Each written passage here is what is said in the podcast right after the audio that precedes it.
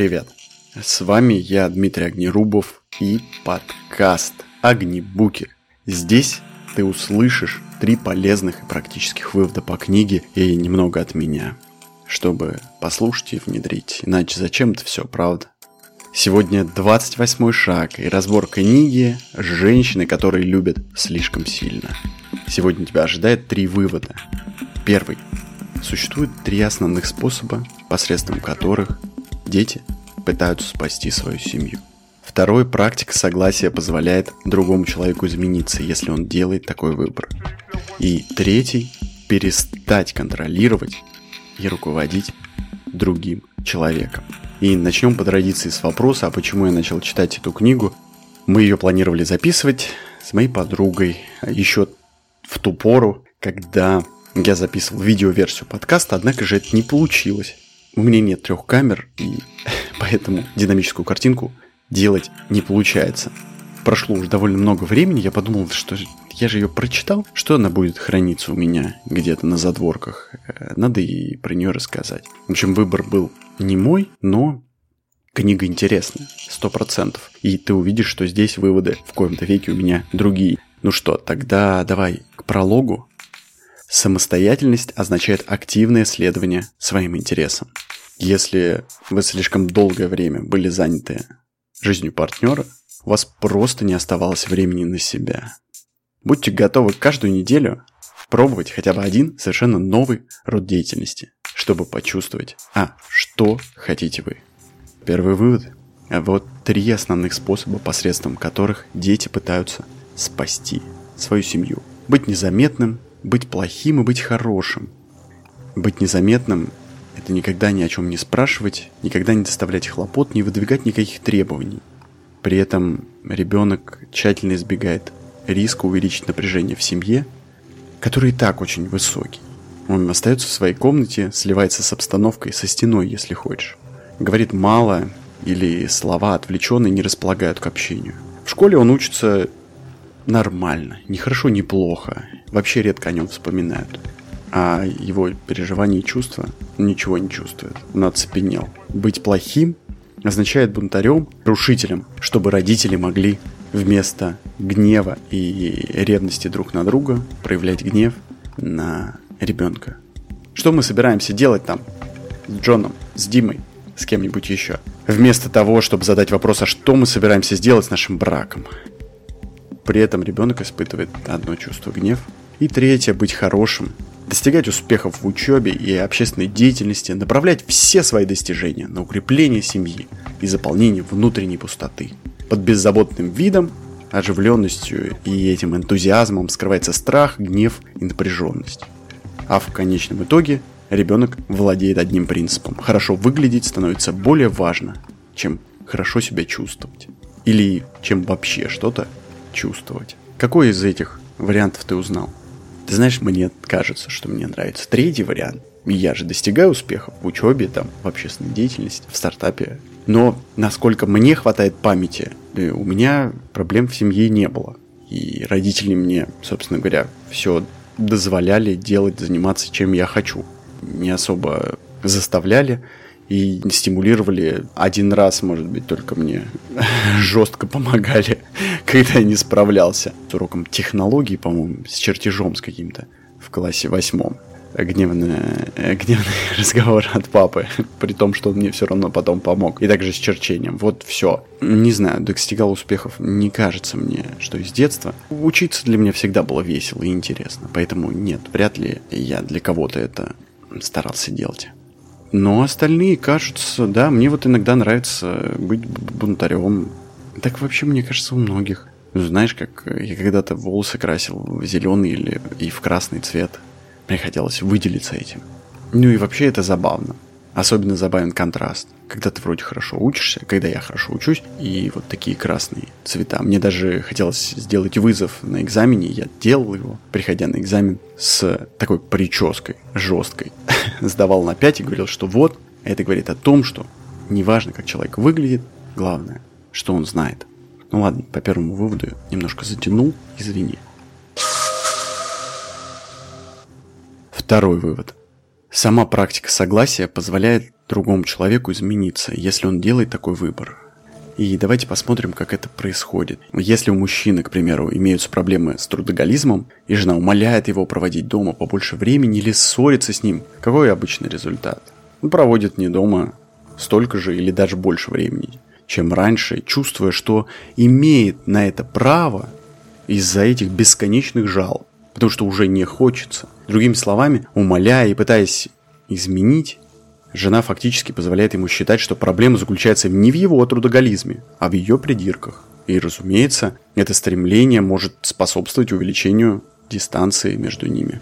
Не в меньшей даже мере, чем его одержимость работой.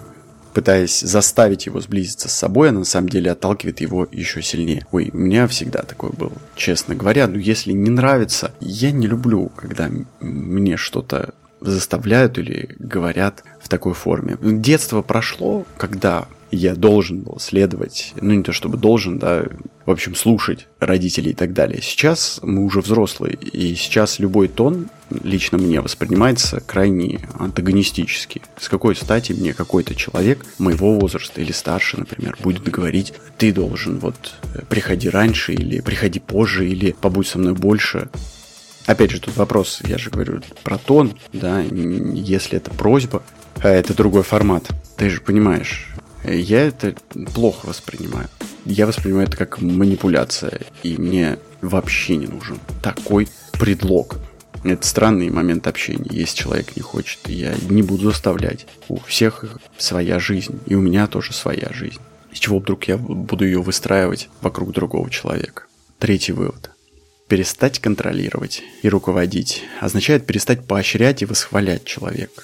Скорее всего, вы уже пользовались этими приемами, чтобы изменить по своему желанию. Они стали вашими орудиями для манипулирования. Поощрение и восхваление очень близки к принуждению. То есть вы снова пытаетесь обрести контроль над чужой жизнью. Подумайте о том, почему вы хвалите человека за тот или иной поступок. Чтобы помочь ему повысить свое мнение о себе, это манипуляция чтобы он продолжал делать то, за что вы его хвалите, это тоже манипуляция. Чтобы он знал, что вы гордитесь им, это может стать тяжелым бременем для него. Позвольте развиваться и развивать собственную гордость за собственные достижения. Иначе можно подойти опасно близко к роли матери и отца в отношениях с ним или с ней. А человеку не нужна другая мать или отец, независимо от того, насколько плохой он или она были. И что гораздо важнее, он не нужен вам в качестве ребенка.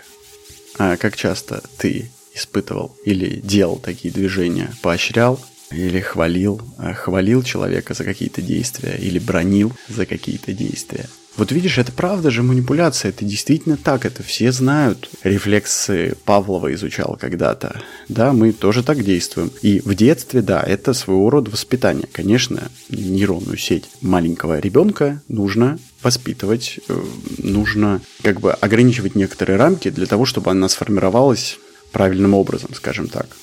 Для того, чтобы не было патологических стимулов, например, бесконечное удовольствие и так далее, разлаживает обмен серотонина, там, дофамина, и это пагубно, может сказаться во взрослом возрасте. Но когда человек взрослый, эти модели эти действия кажутся очень жесткими. Слушай, ты знаешь, я исключительно придерживаюсь мнения, что я не могу знать, что лучше для другого человека. Это в моем мире кажется, что очень здорово заниматься какой-то научной деятельностью, писать какие-то статьи, там, заниматься стартапом. Но с чего я вдруг решил, с какого царя у меня в голове, решил, что кому-то это должно быть так же интересно, как мне. Да нет, конечно. Я был на одной из конференций, посвященных предпринимательству в Москве, и там можно было, любой предприниматель мог задать вопрос э, представителям органов власти, и там один из слушателей поднялся и говорит, «Э, надо сделать Академию стартапов. Мы, я смогу обучить человека правильно презентовать и делать стартап и так далее. Представитель департамента сказала, что это очень сложный вопрос. Нам кажется, что мы как бы знаем, что лучше для них. При этом это вообще проблема любого учителя. Для другого, для любого другого человека, в общем, не такая система ценностей. У всех она построена по-разному, нас по-разному воспитывали, система ценностей разная. Говорит, что я самый правый в этой комнате, это заблуждение, мягко говоря. Так зачем же это делать в отношениях? Еще и с любимым человеком. Зачем ему навязывать только свою точку зрения? Я не знаю. Я, кажется мне, что я стараюсь не навязывать, а может и навязываю. Не знаю. Со стороны очень сложно. Моя безучастность некоторым иногда не нравится. При этом я не то чтобы безучастен. Я просто не хочу лезть в чужую жизнь. Но человек сам решит, что ему нравится, а что нет. И не надо его ни поощрять, ни ругать ни за что. Он не мой сын, не, мой, не моя дочь, не мой ребенок. Я думаю, что как-то выстраивать систему ценностей можно только у детей. У взрослых людей это не нужно делать. И книга говорит как раз об этом. Прежде всего, это не нужно делать вам самим. Мне самому это не нужно, потому что это мне же сыграет потом краеугольным камнем. Этот бумеранг прилетит мне же в голову, если я захочу кого-то чему-то там обучить. Мое «я» будет отделяться от чувств и поступков и результатов партнера. Я позволяю самому ему разбираться с последствиями поведения человека. Не буду спасать его ни от каких страданий и не буду заботиться о его состоянии, скажем так, да, и о нем самом, потому что человек сам вправе это делать. В общем, вопросы помощи, о которой меня не просили, даже в отношениях с близким человеком для меня очень скользкая тема. Я бы не стал и не делаю, собственно говоря. При этом со стороны это воспринимается как безучастность, любовь и так далее. Ну, не знаю. В общем, если у тебя есть возможность, пожалуйста, напиши в комментариях, как ты думаешь на этот счет, что из этого ты делаешь, или нужно ли постоянно действовать и влиять, заботиться, так сказать о его о состоянии своего партнера и о нем самом. Или дать э, возможность самому проявлять и действовать. Эпилог. Когда попытки помочь становятся линией поведения людей, выросших в неблагополучных семьях, следует всегда усматривать за этими попытками стремление обрести контроль. Когда мы делаем для любого человека то, что он может сам сделать для себя, когда мы планируем его будущую или повседневную деятельность, когда мы настаиваем, советуем, мягко напоминаем, предупреждаем или улещаем другого человека, не являющегося маленьким ребенком, когда мы не можем вынести мысли, даже одной маленькой мысли о последствиях его поступков, стараясь, естественно, изменить сами поступки, либо избежать их последствий, это и называется потребностью в контроле. Мы надеемся, что сумев обрести контроль над другим человеком, мы сумеем обрести контроль и над собственными чувствами по отношению к нему. И разумеется, чем упорнее мы пытаемся это сделать, тем менее удачными оказываются наши попытки. Но мы не можем уже остановиться. Все. И этот шаг подошел к концу. Спасибо тебе, что послушал Огнебуки. Музыкальный дизайн от Павла Филоненко. Если тебе понравился подкаст, я тебя умоляю, прошу тебя, поставь, пожалуйста, оценку или напиши комментарий. Это супер важно для меня. Для того, чтобы понимать, а вообще нравится тебе, не нравится, поставь огонечек, пожалуйста, или там сердечко. Это будет очень мило, во-первых, а во-вторых, поможет, чтобы о подкасте как-то узнали, он вышел в рекомендации во всех платформах. Ну и, конечно, обязательно возвращайся на следующей неделе для обсуждения новой книги «Капитализм для своих. История Koch Industries». Эту книгу я надеялся записать для тебя в этот раз, но 1300 страниц, я просто не успел ее прочитать. В общем, это книга про то, как строилась корпорация на принципах свободного рынка. И там много будет интересного, действительно. И не забывай, береги свое сердце. Так, надо идти. Ну все, привет. Thank